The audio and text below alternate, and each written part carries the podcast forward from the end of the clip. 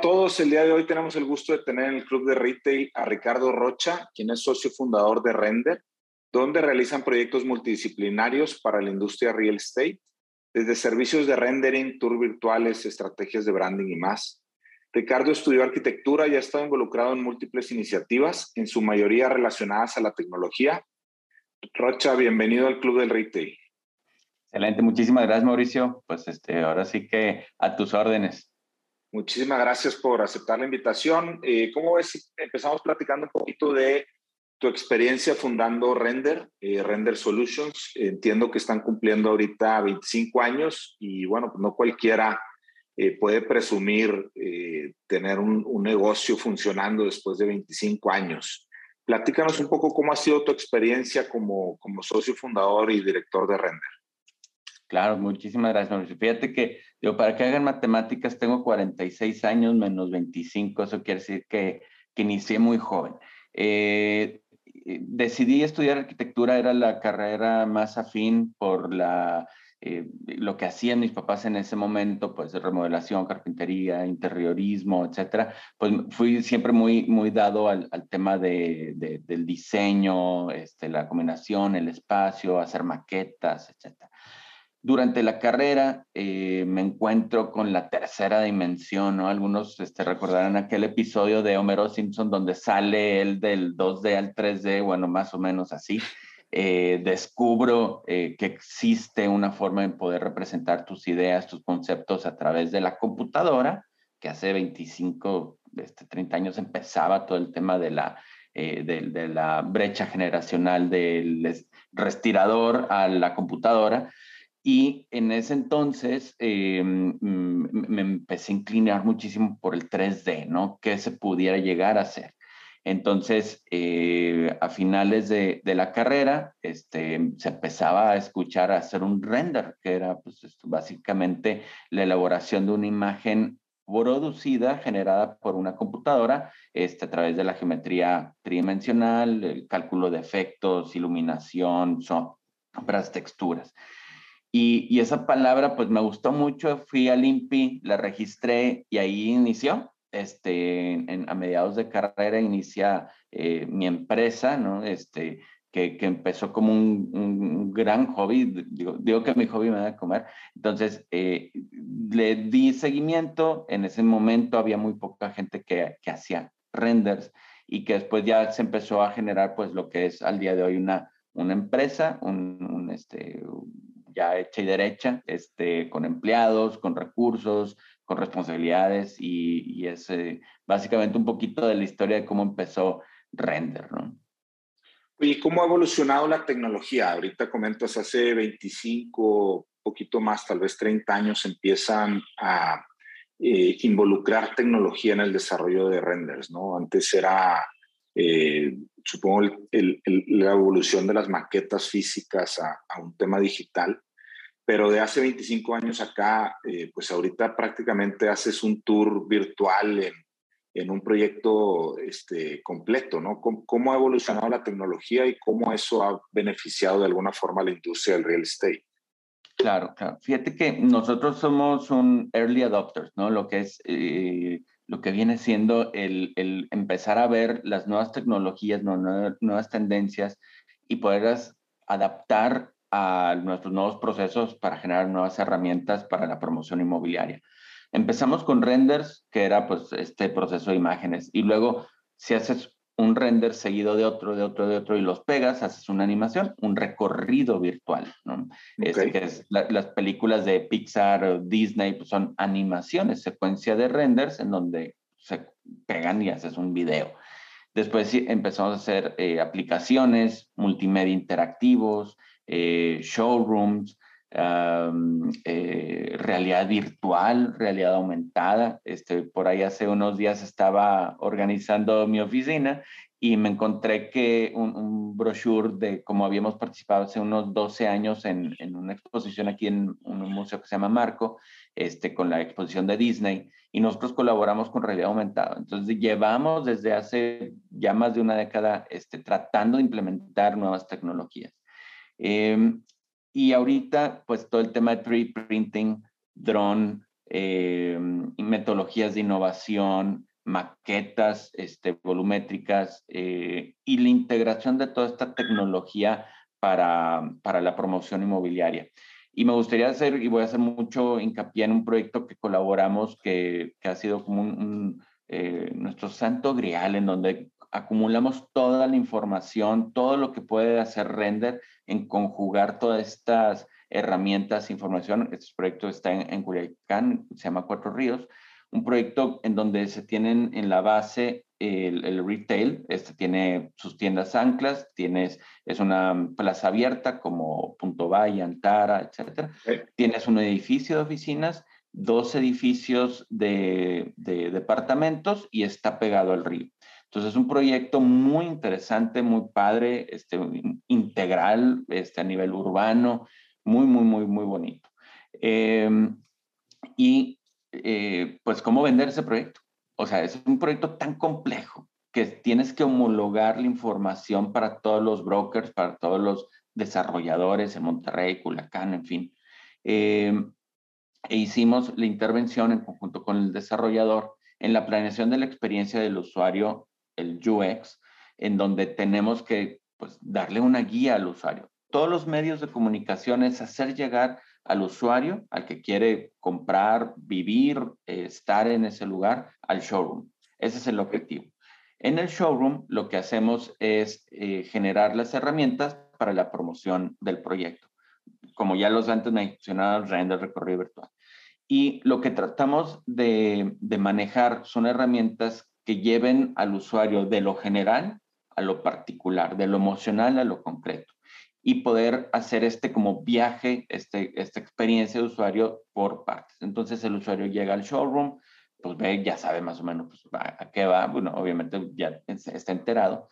Lo metemos en una, eh, un cuarto multimedia, en donde es un cuarto bastante amplio, pero tienes cinco proyectores con una maqueta de tres metros volumétrica y te genera un show de, de música, de, este, de mapping, se llama tree mapping, en donde llevamos, ahora sí como decimos, a vibrar en alto eh, al, al, usuario, en donde se emocione y diga, wow, esto nunca lo había visto en ningún otro showroom. Entonces, integramos tecnología desde la información arquitectónica, la comercial, la de marketing, en un, en un objeto eh, artístico inclusive. De ahí lo llevamos a, un, otro cuarto multimedia en donde ve más información ya a detalle, donde tienes una pantalla eh, con doble monitor, con una pantalla multitouch, en donde el usuario y el vendedor pueden interactuar. Porque eh, ahora sí que old school, este, presenta un PowerPoint y te llevo eh, de una manera lineal eh, la experiencia de, la oferta de los departamentos, del retail, de los locales comerciales, restaurantes, etc. Pero es donde yo decido qué, eh, qué información enseñarte. Sin sí, embargo, la secuencia. Así es, en una secuencia. Entonces, lo que nosotros generamos es una experiencia interactiva, en donde el usuario decide qué ver. Si quiero ver locales comerciales, vámonos a enfocarnos en locales comerciales, en los cines, en las amenidades urbanas, etc. Entonces, esta es la información ya pues ya a detalle de, del estado comercial y posterior ya viene el cierre, en donde se le genera una cotización, una comparativa, e integración con el CRM, etc. Entonces, a lo mejor me, me prolongo un poco en la respuesta, pero es la integración de todas las herramientas multimedia interactivas, inclusive hasta comerciales, para poder tener una experiencia de usuario homologada en, una historia, ¿no? Entonces, todo esto, pues, ha sido eh, la integración de la evolución de todas estas herramientas en todo el tiempo. Oye, está, está bien interesante. ¿Cómo vendes una evolución de un concepto tradicional? Porque antes, pues, otra vez, llegabas a un showroom, eh, probablemente veías una maqueta, como dices, te hacían una presentación lineal en una secuencia ya decidida, y lo que nos estás platicando ahorita es un concepto totalmente diferente, es un concepto inmersivo, es un concepto donde el usuario eh, toma un rol activo en, en el proceso eh, comercial de presentación, etcétera, ¿no? ¿Cómo, cómo, ¿Qué tan fácil es vender una idea así a, a un desarrollador o, o qué retos, eh, con qué retos se han topado ustedes en Render? Fíjate que es una excelente pregunta. Dicen que, que no existe existe la venta, existe la compra, ¿no? O sea, tú por más que quieras ir a vender, si el cliente no te quiere comprar, pues no. Em, cuando un cliente está abierto a nuevas ideas, explorar nuevas experiencias, eh, pues son los mejores clientes. Ya cuando un cliente dice, no, no, no, a mí mi, mi, mi maqueta, mis planitos, etcétera, pues, pues, no es nuestro cliente, ¿no? Y, y, es este, totalmente justificable y, y, no compite, ¿no? Una maqueta tradicional con una maqueta volumétrica con cumplen dos objetivos diferentes. Sin embargo, hay proyectos que tienen que destacar y ahí es donde está nuestro nicho de mercado. Hace unos años, este, un cliente estaba necio porque quería hacer eh, realidad virtual que también lo hacemos, ¿no? Sin ningún problema. Pero eh, por el tipo de proyecto que estaba eh, vendiendo, era un proyecto de usos mixtos, con amenidades para niños, abuelos. Entonces, aquí la gente llega en familia a comprar. Entonces, le empezamos a platicar que hicimos un mystery shopper, un, benchmark, y vimos que la gente no va a comprar sola. Entonces, si tú te pones un casco de realidad virtual, es una experiencia unipersonal y queremos generar una experiencia multipersonal. Entonces le vendimos la idea de toda esta experiencia de usuario, pero que en el cuarto multimedia, que así lo, el cuarto de mapping, eh, más que tener una pantalla con un multitouch, dijimos, ¿qué tal si hacemos un sofá muy largo en donde entre la familia, la pareja, inclusive el, abuelo, eh, y todo el cuarto se convierta en un gran casco? O sea, con medio, con tres proyectores podemos convertir eso en una gran pantalla tipo IMAX más un IMAX porque desdoblamos literal el espacio. Y el, el usuario entra a un espacio, le da un clic y vive toda una experiencia inmersiva y se va con un wow factor. Ese speech, eh, haciendo uso de renders, de ejemplos, mira, y poder integrar esto, esto y esto y hacer un prototipo, eh, es muy difícil. O sea, la verdad la respuesta es, es muy difícil porque esto conlleva tiempo y conlleva presupuesto. Súper bien. Oye, eh, platicas mucho de tecnologías y yo sé que eres muy fan de, temas de, tecnología, pero ¿es Rocha el que lleva las tecnologías a render o es eh, por render que a ti te gusta investigar sobre eh, las nuevas cosas que van a ocurrir en la industria? Fíjate que mm, es de la cultura en la oficina. Todos los días tenemos un Scrum, una junta diaria para ver pendientes, etc. Y soy muy fiel a lo que la, teoría de Google, no la teoría, la práctica de Google, ¿no? De que le destinan el 20% de su tiempo al Research and Development. Estamos en constante investigación y desarrollo eh, y estar viendo y probando nuevas ideas, si funcionan unas, otras no, este, eh, entonces, somos muy prácticos, ¿no? De este, buscar hacer prototipos, este, de errar rápidamente, aprender y construir a, ello. Nos gustaba, este, digo, antes de la pandemia, ir mucho a shows de tecnología, este, al GDC, este, bueno, hay, un montón, ¿no? Eh, y, y, empezar a ver muchas tendencias, ¿no? ¿Qué están haciendo? ¿Cómo ponerlo? Hicimos un, proyecto en Hanover este, que, este, con mapping y una maqueta enorme, 3D printing, y fue gracias a estar viendo referencias, referencias, referencias para poder innovar integrando la, la tecnología, la información eh, con nuevas experiencias.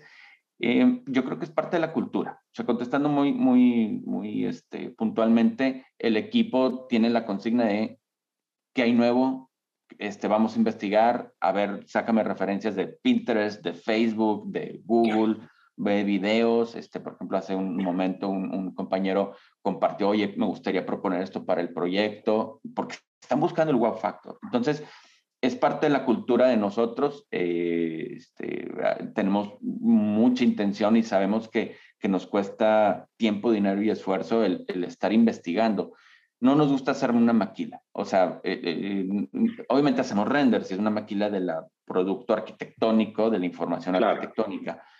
Sin embargo, pues nuestro cliente y nuestra propuesta de valor es dar un producto, un servicio diferente. Súper bien.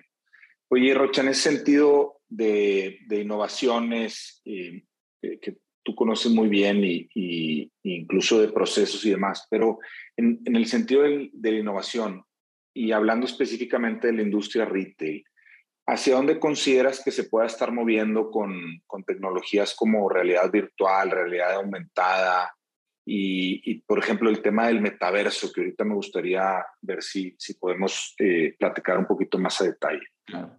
Claro, claro, sí. Ahora, sí que el metaverso es otro universo aparte. Este, yo creo que la experiencia de compra, o sea, ahí, ahí va a estar todo, ¿no? Eh, cómo el usuario va a poder tener una mm, continuidad comercial. O sea, ya no salimos sin el celular.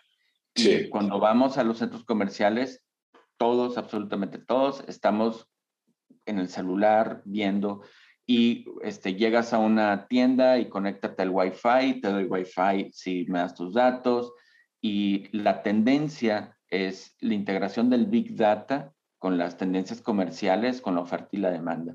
Ahí, ahí está el gran valor. El medir los datos, el saber poder em, interpretarlos, el poder saber eh, con realidad aumentada inteligencia artificial qué está haciendo el usuario para poderlo convencer en una acción de compra. Eso es análisis, análisis de datos. Eh, ya ahorita es este, cosa del pasado, ¿no? Porque yo creo que ahorita es difícil interpretar el futuro, pero el pasado es, estás en Facebook, estás en Google y si te le quedas viendo más tiempo a una prenda o a un objeto en tu celular, te empieza a dar ofertas porque pasaste mucho tiempo viendo. Si esto lo llevamos al retail y, ya ahorita pues hay cámaras por todos lados, sensores por todos lados, ¿qué te digo a ti, Mauricio? ¿Cómo va a ser el siguiente paso en donde van a estar interpretando esa información y que cuando salgas, si se acuerdan una película, esta, si mal no recuerdo, era una de Arnold Schwarzenegger en donde este, lo, le reconoce la voz y se quita y le, le pone la Minority Report también. En fin, hay muchas en donde te reconocen y saben quién eres y te van a dar lo que estás buscando. Te están empujando a que tengas una acción de compra, para bien o para mal, pero la interpretación de la información. Eh, y, la segunda pregunta, este, no sé si contesté tu primera pregunta, pero la segunda pregunta es, es el universo del metaverso, ¿no? Este, El metaverso, básicamente por la palabra, es algo que va en paralelo o similar al universo del, de lo real, ¿no? Y si me voy muy, muy geek o muy técnico, me, me levantas la mano ahí. Este no, no, dale, dale. Básicamente el metaverso se vuelve famoso porque hace unos seis meses Mark Zuckerberg, dueño de Facebook, dice, ya no me voy a llamar Facebook, me voy a llamar Meta. Y esta palabra la hace trending, este, de moda, este, todo, que es meta, que es metaverso, etcétera, etcétera. Pero pues esta palabra no viene de, de, de, ahorita, viene de una novela de hace varias décadas, en donde se menciona el futuro de la vida secundaria virtual. Eh, como hemos visto en muchas películas, Matrix, este, Ready Player One, que son de ciencia ficción, en donde tú ya tienes otra vida eh, paralela eh, en un mundo virtual, en donde puedes tener interacción, compra, venta, etc.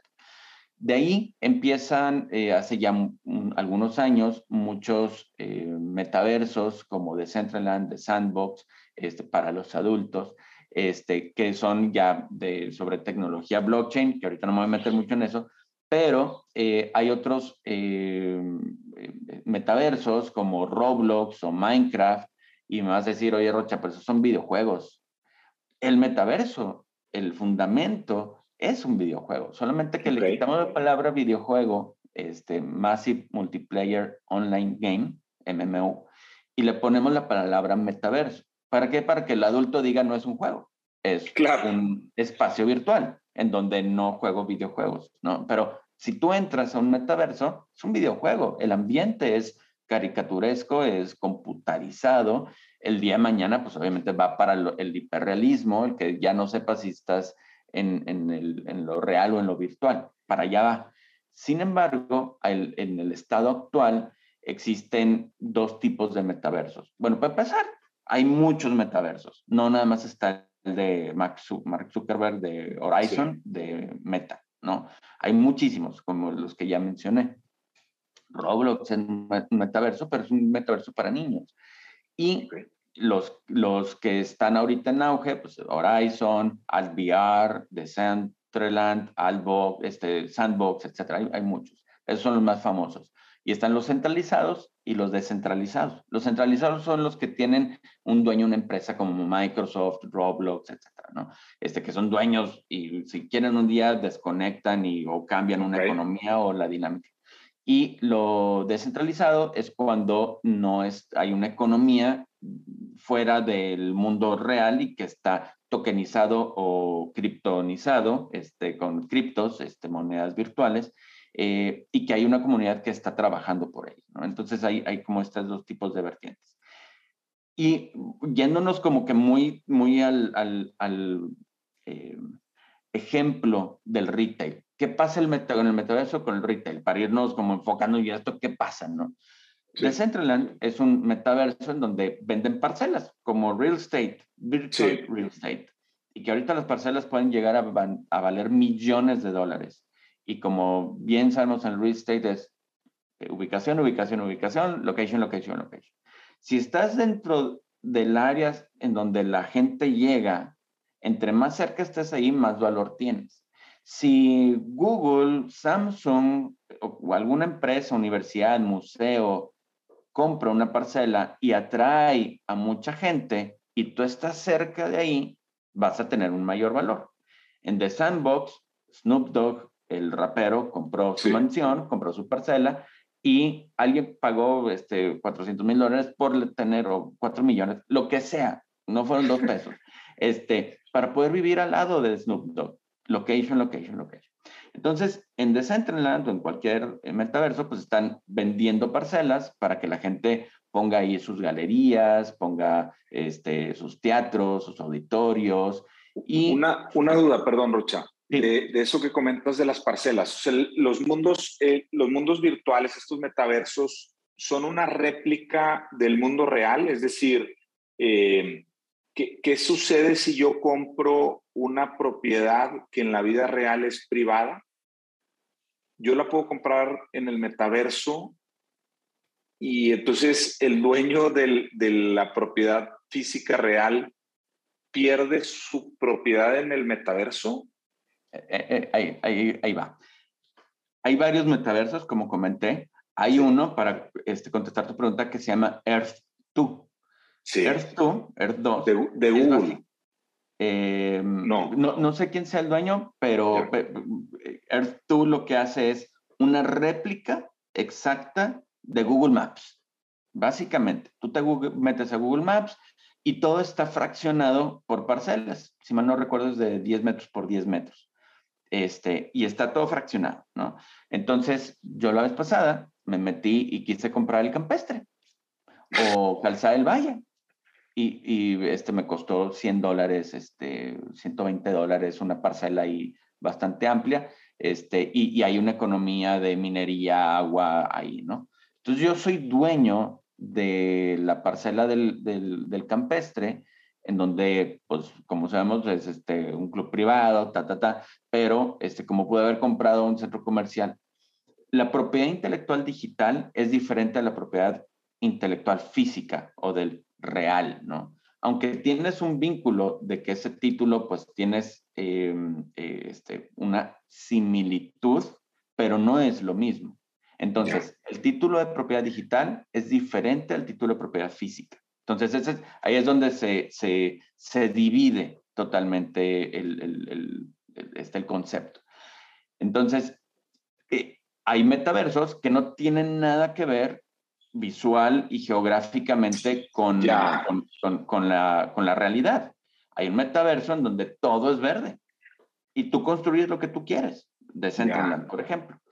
Y no tiene nada que ver que si compro aquí, que si compro acá. Earth tú sí, para contestar tu pregunta. Pero okay, Decentraland okay. o Alt VR, este, yo construyo lo que yo quiera y no tiene nada que ver con el mundo real. En el Decentraland, eh, yo compro mi parcela, Botlight compró su parcela, Samsung compró su parcela y así muchas activaciones, este, Absolute, este, el vodka, en fin, muchas cosas.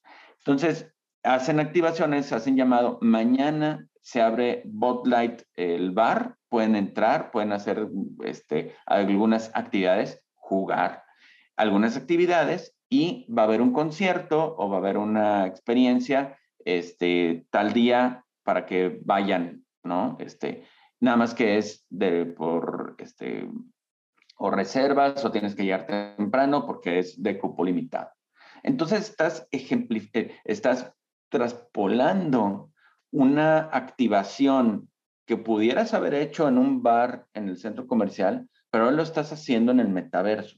Ese es el valor que se tiene de las marcas de retail virtual, en donde ya puedes construir un centro comercial, una sección de, de, cultura, una sección de retail, y puedes ir a comprar. Y mucha gente dice, oye, a ver, ¿cómo que comprar? ¿No? Y ahorita vamos a, a lo mejor, si quieres, en el tema de NFTs, pero imagínate, este, platicando otra vez en la oficina, decían, oye, pero es que ¿cómo? O sea, ¿cómo, cómo, cómo vendes publicidad en el metaverso? digo este, a, nuestra compañera Nina, este, platicando, digo, mira, imagínate que estás, nos compran el hacer una galería y tienes las obras de arte que las puedes comprar después en una tienda en NFTs, el, título de propiedad virtual. Y de repente pones, le, tú le rentas a Starbucks, por dar una idea, un panorámico o una publicidad dentro de tu galería de un latte, venti, macchiato, ya sabes, ¿no? Este, súper espumoso y da vueltas, ¿no? Y de repente vas caminando y dices, híjoles, qué rico Starbucks, ¿no? Este, ¿Por qué? Porque tu afluencia virtual de la gente, como un retail, este, oye, tú lo que vendes es flujo, ¿no? Este, acá igual, si yo hago actividades, activaciones para poder traer miles y miles de gente mensuales, a mi eh, ubicación, pues ya tengo un valor para decirle a Starbucks, oye, te rento el espacio en miles de dólares o millones de dólares porque traigo este, mil personas diarias. Este, y ya con eso ya tienes una exposición de marca. ¿Ok? Estás en el metaverso, ves el 20, ta, ta, ta, y le dices clic. Y de repente te llega en Rappi tu 20. En, claro es, pensar fuera de la caja del metaverso para poder vincular las actividades comerciales a, la realidad. No te estoy vendiendo el, el 20, además de, si quieres, te vendo el 20 en píxeles, si quieres, y ahí lo tienes, tu NFT o tu activo virtual. Pero ¿qué tal? O como ya lo están haciendo es ir al supermercado en el metaverso y que te llegue el súper en la puerta. Totalmente. Sí, o, o, o, tal vez una, sacas un modelo de tenis este, exclusivo que nada más lo vas a vender a través del metaverso este, y, y, empiezas a hacer estrategias eh, para llevar a la, a la, gente de este mundo virtual, ¿no? Claro. Y, y aquí está el área de oportunidad de las marcas para poder tener la integración eh, holística de, las actividades comerciales del, comportamiento del usuario, lo que platicamos de la inteligencia artificial, de, lo, de, entender al usuario, de las nuevas generaciones, Roblox, Minecraft y los que ya estamos este, em, eh, en, los nuevos metaversos, y cómo poder hacer todo un, círculo para que un circuito en donde puedo yo estar vendiendo, comprando en todos los lados. Totalmente. Parte de las estrategias, en el caso del retail, de las estrategias omnicanal, ¿no? De, tener al, consumidor al centro y independientemente de la forma, el esquema que el, que el consumidor prefiera para, para comprar, siempre estar ahí en contacto con él en diferentes canales, ¿no? Correcto. Correcto. Oye, ahorita comentabas ahí en la plática un poco del tema de los NFTs. Eh, no sé si nos puedas platicar un poquito eh, qué son los NFTs y cómo, cómo estos eh, se pueden también relacionar a, a, todas estas nuevas tecnologías de Web3. Claro. Em, voy a empezar con Web3 y después NFTs. Web3, ¿qué, qué, es el Web3? ¿no? Pues es velocidad, seguridad y básicamente es blockchain, que es eh, la cadena de mm, información, la cual está descentralizada, no es o sea, está en todos los servidores de todas las computadoras de todo el mundo. Hay todo un proceso de validación, de, intercambio y validación de información. todo un tema, blockchain, criptomonedas, pero e, eso es. O sea, ¿qué me va a beneficiar el Web3? Básicamente, si yo puedo este, subrayar, es blockchain. Eh, un NFT, la sigla, un, un, fungible, este, cuando yo tengo un billete de 100 dólares, llego a la casa de cambio o a un banco y le digo, eh, pártemelo, este, me lo puedes quebrar, partir, este, dividir en cinco billetes de 20. Eso fue fungible, lo pude fungir, lo pude dividir y no perdí el valor, sigo teniendo mis 100 dólares.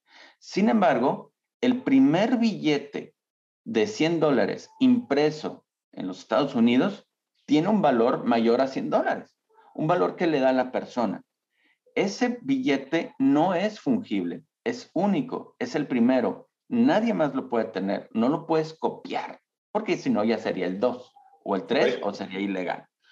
Ese billete tiene un valor muchísimo mayor, como lo acabo de comentar, de los 100 dólares, y eso lo hace no fungible, no dividible, y yo le puedo dar, para mí me vale ese billete, pero para un coleccionista le puede valer millones de dólares. Esos mismos atributos se les da a un eh, artículo virtual, a una obra de arte de algún artista famoso o no famoso. Entonces, ahorita está muy de moda, lamentablemente, porque es, mucha gente dice, ay, los metaversos NFTs van de la mano. No van de la mano, son, cosas separadas, pero empiezan a coincidir. Por el ejemplo que les acabo de comentar hace cinco minutos, de tener una galería, pongo mi obra de arte, descentralizo, no está en Sotheby's o en una galería famosa, todo el mundo la puede llegar a accesar y lo puede comprar. Puede comprar lo físico, va y te lo envío a tu casa, o puedes comprar el arte virtual, un NFT. Los NFTs puedes tener música, dominios, em, arte digital, eh, en fin, eh, muchísimas cosas. El NFT lo que haces es, eh, dentro del blockchain, decir, esa folio ya es mío, es el ledger, lo que se le llama el este folio de, propiedad intelectual es mío. En la cadena de blockchain, todo mundo dice, o bueno, mínimo siete este, validaciones se necesitan para atribuir el que yo compré por un intercambio comercial, el poder tener ya ese NFT. Y voy a hacer aquí un paréntesis que algo bien importante de las características de los metaversos es el poder tener la comunicación entre varias personas e un intercambio comercial. Eso te base una característica principal del metaverso. Y esto lo conjugo con los NFTs, en donde estoy vendiendo en una galería este, virtual, compro el artículo, un NFT, y eh, me lo vendió alguien que está trabajando dentro de la galería virtual. Es toda una economía. El NFT, al final, yo me quedo con el título de propiedad y el día de mañana lo puedo vender traspasar, pero ese es único. Eso es básicamente lo que es el, NFT. Y voy a dar un ejemplo muy breve. Eh, hace un par de semanas fui a una galería ahí en Vía Cordillera, en un centro comercial, y estaba el artista platicando y está con su obra física, ¿no? Este, muy padre, muy impactante, muy, muy padre, ¿no? Todo el concepto. Y digo, oye, este, y menciona, y también lo pueden comprar en NFTs, ¿no? Este, en, eh, en varias tiendas de NFTs. Eh, y le digo, órale, qué, qué, interesante. Y le pregunto, ¿cuál es la diferencia de yo haber comprado la, justo tu pregunta, ¿no? De, de, la obra física de la obra virtual. Me dices que son dos títulos de propiedad diferentes. Independientes. así son independientes. Y que el, el, día de mañana, oye, pues este tiene la característica que es digital y esta es la física, que son iguales, pues sí, pero son diferentes en su tangibilidad, ¿no? Entonces, básicamente es un poquito el, el, el qué está pasando con los NFTs, cómo se pueden eh, vincular ya en, este, en, ir, en la tienda el QR code eh, y comprar el NFT en ese momento. Para esto, pues necesitas ya tu cartera virtual, tu e-wallet con tus Ethereum o Bitcoins o la moneda cripto que vayas a tener, que es la siguiente economía, ¿no? Sí, eh, por ahí yo, yo, he escuchado el tema de los NFTs muy relacionados al arte, pero sí. también hace poco estaba escuchando una entrevista de Gary Vee, donde él sacó unos NFTs para que te hicieras como parte de un club. Y entonces, si no tienes un F, uno de sus NFTs que él sacó, eh, no puedes entrar a, eh, este, conferencias o, ciertos contenidos que él desarrolla que son exclusivos para esos miembros del club. Entonces, con eso de alguna forma está validando el, el, que solamente los miembros de su club puedan ingresar a ciertos contenidos o cosas así. Entonces, él decía, eh, al final es como, es como, como, como tener tu credencial o tu tarjeta virtual de acceso a eh, ciertas cosas de exclusividad, ¿no? Correcto, correcto. Es un excelente ejemplo, ¿no? Tienes eh, beneficios más allá de tener la propiedad eh, virtual o digital del, del, arte, sino el tener esa propiedad te da acreedor a esos beneficios. Sí, lo, lo están haciendo también en Decentraland, lo de los este, hay una obra de arte o una colección de NFTs de los changos, monkeys. Este, sí, claro. 40 millones de dólares. Increíble. Este, pero para poder accesar a las fiestas, este, sí, el, tienes que tener, no sé qué. Sí, este, es increíble, o sea, pero, pero son las nuevas economías. Es, es una, una economía de nicho, un nicho de millones de usuarios. Entonces, hay que estar en ese nicho. Totalmente. Oye, Rocha, ¿qué sigue para Render? Eh, ¿hacia, dónde, ¿Hacia dónde van? Eh, ¿qué, qué, qué, nuevas tendencias o, nuevas tecnologías están ustedes investigando para, para seguir innovando en sus servicios? Eh, algo que nos llama mucho la atención es la inteligencia artificial. Em, ¿Cómo poderle ayudar a nuestro cliente a vender más fácil?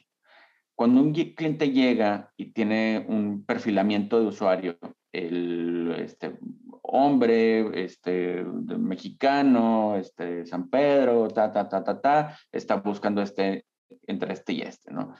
Eh, hicimos un, proyecto muy interesante para promolocales, este, que son eh, la, inmobiliaria de farmacias del ahorro, en donde el usuario, eh, dependiendo de su ubicación, de su geolocalización, de lo que está buscando y más o menos los metros cuadrados este, y con las intenciones, la página le da el mejor match para poder tener su, tienda en la ubicación premium, premium para él, ¿no?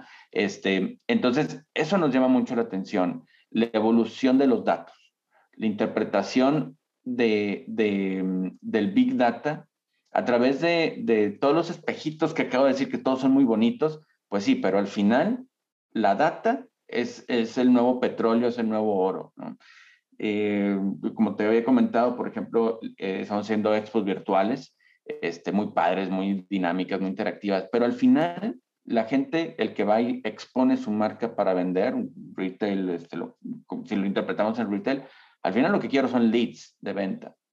Entonces, eso le hemos encontrado un alto valor, más de lo estético, la experiencia, el valor que tiene la base de datos del comportamiento del usuario, qué hizo, qué, cómo entró, cuál fue el seguimiento, los mapas de calor dentro de una experiencia virtual. Esa información es oro para el expositor, para la, marca, para el retail, es, es, clave. Además de, de, envolverlo en un paquete muy bonito, ¿no? Este, de una experiencia que, que te lleve más allá de la experiencia de compra en el showroom o en, el, en la tienda, que te lleves la experiencia a tu, a tu casa. El mejor vendedor es el comprador. O sea, si yo voy y compro esta playera, el sofá, lo que sea, y se, te lo estoy mostrando, oye, qué padre sofá, ¿dónde lo compraste? Pues, es el word of mouth. Entonces, si yo voy y te enseño mi NFT, mi realidad aumentada, mi departamento ahora en mi teléfono y te regalo un casco de VR de 10 dólares brandeado con... ¿Cómo sacar, cómo extender la experiencia de compra del showroom? La segunda parte, eso también nos, nos llama muchísimo la atención. Eh, y, y, sobre todo las experiencias inmersivas. O sea, ya la, la gente, este, eh, algunos amigos fueron este, hace poco a, los parques de diversiones, etcétera, y, sales este, después de una experiencia que vas a Disney, vas a Epcot, vas a donde sea, pero ¿qué te, ¿qué, qué sales después del, del, ride, ¿no? Después de la montaña rusa? Con el juguetito. Claro. Sales comprando. O sea, es lo mismo, es la misma. Es como generamos una experiencia de compra inmersiva, interactiva, multimedia. ¿Por qué? Porque ya estamos viviendo en eso. Entonces, eh, para allá va. Así es como nosotros lo vemos. Rocha, muchísimas gracias. Una plática bien interesante, eh, muchas cosas nuevas que, que, se ven en el horizonte que, que hay que aprovechar, ¿verdad? Para, como dices, no ser el segundo, sino para, para ser el que innova y, y, y el que se queda con esa marca de, de, ser el líder, ¿no? De alguna forma en estas nuevas tecnologías. Te agradezco muchísimo tu tiempo y todas tus recomendaciones y experiencias. Excelente, muchísimas gracias Mauricio y con todo gusto este, podemos podemos aquí continuar la plática, este, pero sí, muchísimas gracias. Gracias a ti, Rocha.